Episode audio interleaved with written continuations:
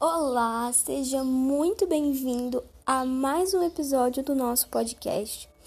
E hoje, na nossa palavra abençoada, nós vamos ler 1 Tessalonicenses, capítulo 5, o versículo 21, e diz assim: Examinem todas as coisas e retenham apenas o que é bom.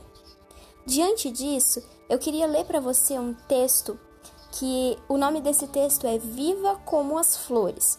E esse texto detalha o que nós acabamos de ler nesse versículo. Diz assim: Mestre, como eu faço para não me aborrecer? Algumas pessoas falam demais e outras são muito ignorantes comigo.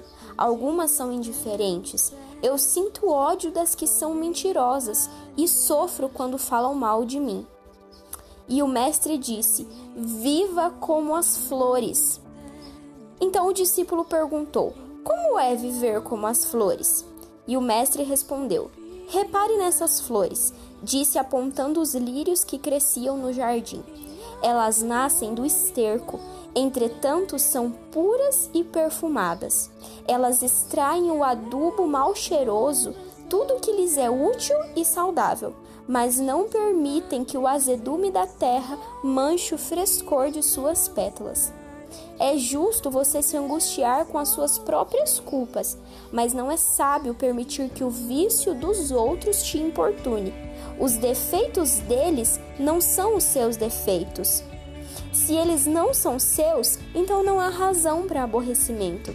Exercite a virtude de rejeitar todo o mal que vem de fora isso é viver como as flores. Que nesse dia você possa tomar essa palavra para o seu coração.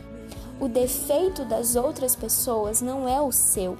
Você pode observar tudo, mas retenha apenas o que é bom.